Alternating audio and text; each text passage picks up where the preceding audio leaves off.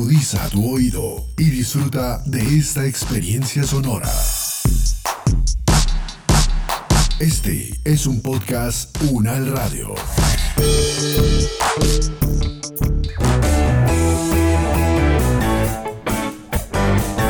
Salud Unal, contigo.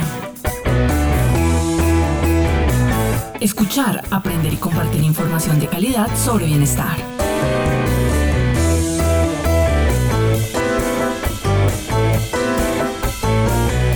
Nacional.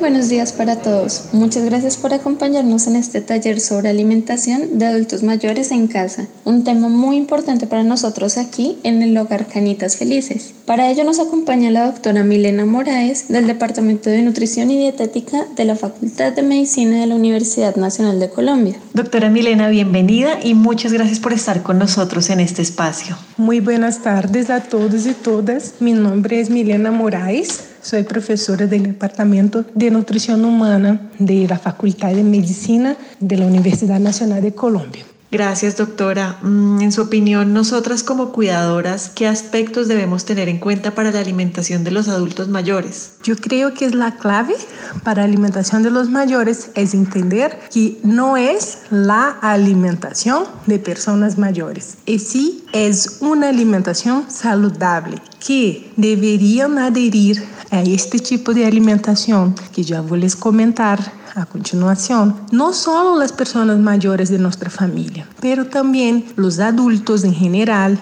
los niños, los adolescentes. ¿Por qué? Porque si todos nosotros nos alimentamos como acostumbramos dizer que los mayores solamente deveriam alimentar-se, muito seguramente estaremos construindo um processo de envelhecimento saudável, o que vai levar, o que conlleva que em nossa vejez não tenhamos tantas restrições e que são associadas muitas vezes a condições de saúde. Então, como eu posso fazer isto? Como eu posso construir um envelhecimento saudável por meio da alimentação? É muito sencillo. O primeiro passo é comer mais alimentos naturais e menos alimentos industrializados. É dizer, a base da alimentação tem que ser de alimentos frescos, ¿sí? frutas, verduras, também de granos, de cereais, ¿sí?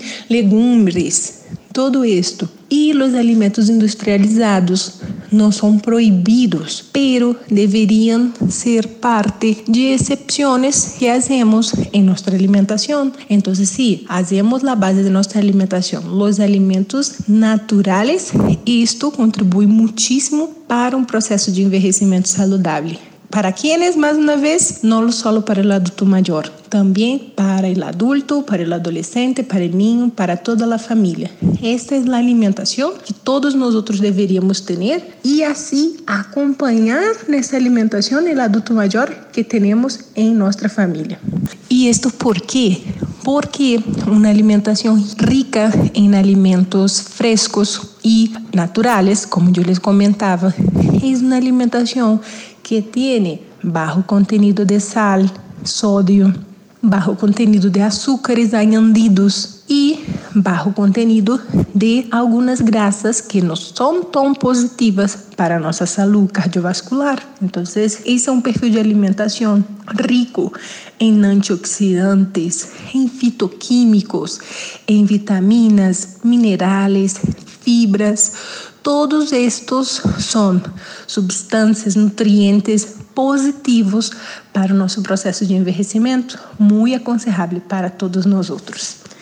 Doctora, y en cuanto a los alimentos, yo he escuchado que el consumo de huevo es malo para las personas mayores. ¿Qué opina usted de eso? Como eu les havia dicho, evitar importante evitar os industrializados. Não é uma proibição, pueden eventualmente consumir algunos industrializados, pero los alimentos industrializados, los paquetes, las gaseosas, los jugos de caja, entre outros alimentos industrializados, têm uma quantidade muito importante de sódio, sim, que não é positiva para a saúde. Em Colômbia, nós temos mais da metade de adultos maiores hipertensos, então é importantíssimo controlar o sódio da dieta. Outro aspecto a ter em conta é que alimentos deveriam incluir. Eu sou muito amiga e recomendo muitíssimo o consumo de pollo e de huevo para os adultos maiores que não são vegetarianos nem veganos. E isto por quê? Porque esses alimentos ajudam de alguma maneira em no mantenimento da massa muscular, sempre que é associado a algum tipo de atividade física. Todos, todas as proteínas se ajudam, pero estes alimentos especificamente van a ajudar eh, um pouquinho mais nesse aspecto, que é um, um, ponto que nós outros nos preocupamos muito no adulto maior, manter massa, manter massa muscular para manter independência. Então, muitos podem estar perguntando-se, pero el huevo, eu sei também que há alguns adultos maiores que têm inconvenientes com o colesterol, porque podem ter o colesterol sanguíneo elevado. Bueno, nestes casos, é importante limitar o consumo de ovo. Todo em alimentação deve ser equilibrado, porque um alimento que pode ser muito positivo, consumido de uma, de uma quantidade muito elevada, também pode ser daninho. Então, os huevos, como deveríamos consumir? Eh, según la Sociedad Americana del Corazón, una manera prudente de consumir huevo sería consumir una yema de huevo al día, es decir, un huevo inteiro al dia seria lo recomendable para todos nós outros, incluso os adultos maiores. E se eu quero consumir mais de um, seria consumir solo la clara e quitar la yema. Solo uma yema por dia seria um consumo razonável que não estaria influindo de maneira negativa em los níveis de colesterol de los adultos maiores. Doctora Milena, nos han recomendado mucho darle a nuestros abuelitos vitamina D. ¿Por qué es tan importante? Les comento que la vitamina D es muy importante, principalmente para los adultos mayores. ¿Por? Porque la vitamina D, primero, está asociada a la calcificación, a la salud ósea, ¿sí? Entonces, es la vitamina D tanto para homens, mas principalmente para as mulheres que temos uma tendência maior a sofrer desmineralização óssea, é, osteopenia, osteoporose. Por conta disso, a vitamina D é muito importante. Adicionalmente, já foi encontrado que a vitamina D se associa incluso com depressão. Aqui em Colômbia, nós temos ao redor de 50% dos adultos maiores apresentando sintomas depressivos. É dizer, é importantíssimo estar atento aos níveis de vitamina D que parecem estar associados à depressão propriamente dita. E a vitamina D também parece ter rol em la proteção contra infecciones respiratorias. Entonces, en el contexto que estamos viviendo hoy de la pandemia, etcétera, tener en cuenta que buenos niveles de vitamina D puede ser un factor positivo para proteger la salud de los adultos mayores. ¿En qué alimentos la podemos encontrar y cómo se puede incentivar? Entonces, los pescados que son más gordos, como por ejemplo el salmón, el atún, también en la propia yema del huevo nos aporta vitamina D. El hígado eh, encontramos vitamina D en los quesos de una manera general, ¿sí? Y también en la leche, en la leche principalmente entera, ¿sí? Podemos encontrar vitamina D. Sin embargo, nosotros también podemos producir vitamina D por medio de la exposición al sol.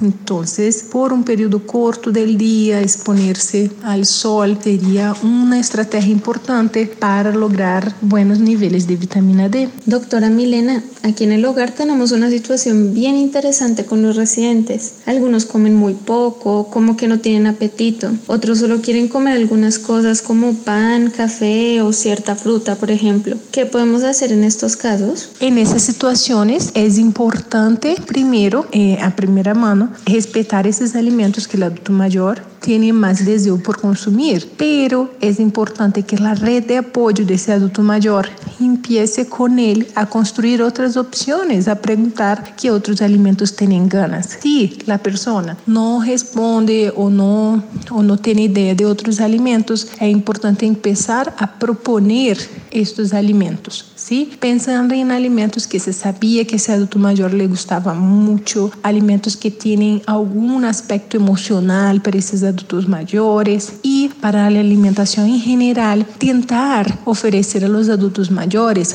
más tiempos de comida con menores volúmenes, porque esto puede hacer con que la aceptación de los alimentos también se mejore. Otro aspecto es evitar temperaturas extremas, porque isso também pode ajudar a aumentar a quantidade de alimentos consumidos. Então, isso é muito importante. Se o adulto maior hace de algum complemento nutricional etc., não oferecer a dose de suplemento completa em um único momento porque isso vai fazer que o adulto maior não consuma outros alimentos nesse momento. Então, oferecer quantidades pequenas durante o dia para que não se reemplace uma comida, ao invés disto, esteja complementando a alimentação desta pessoa.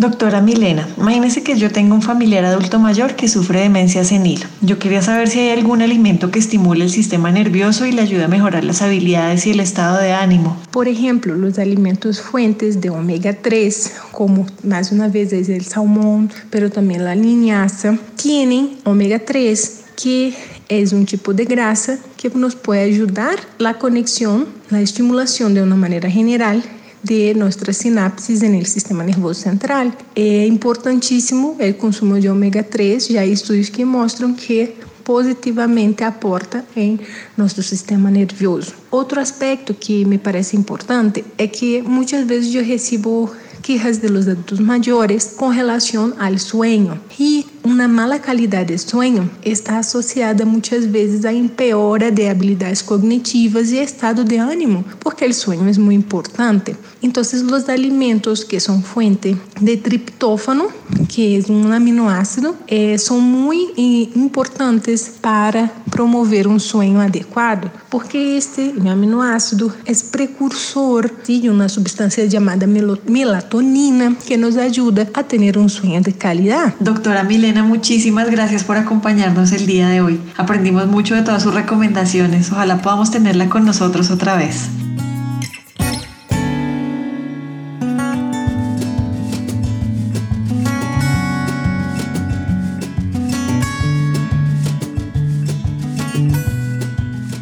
Es el momento de que cada uno, desde sus hogares, aporte en el cuidado de su salud y de su comunidad. Es tiempo de sumar.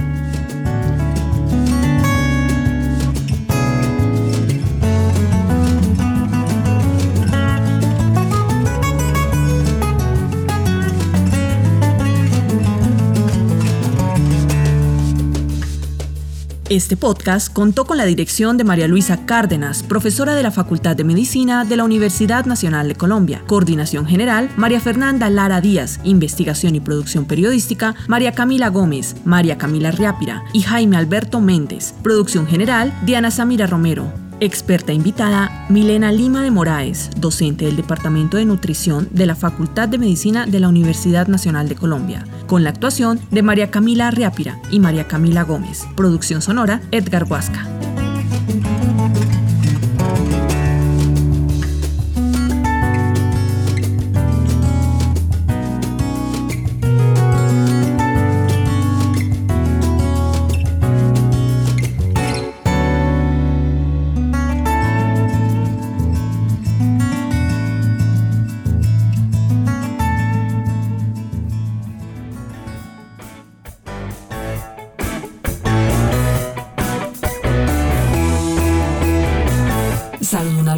Es una producción de la Facultad de Medicina de la Universidad Nacional de Colombia en alianza con UN Radio.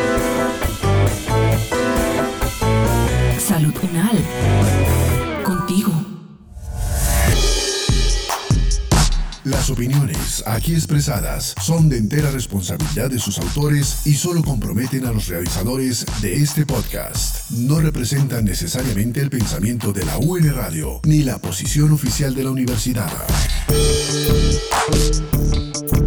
Este y otros podcasts en nuestro sitio web podcastunradio.unal.edu.co. Universidad Nacional de Colombia, proyecto cultural, científico y colectivo de nación.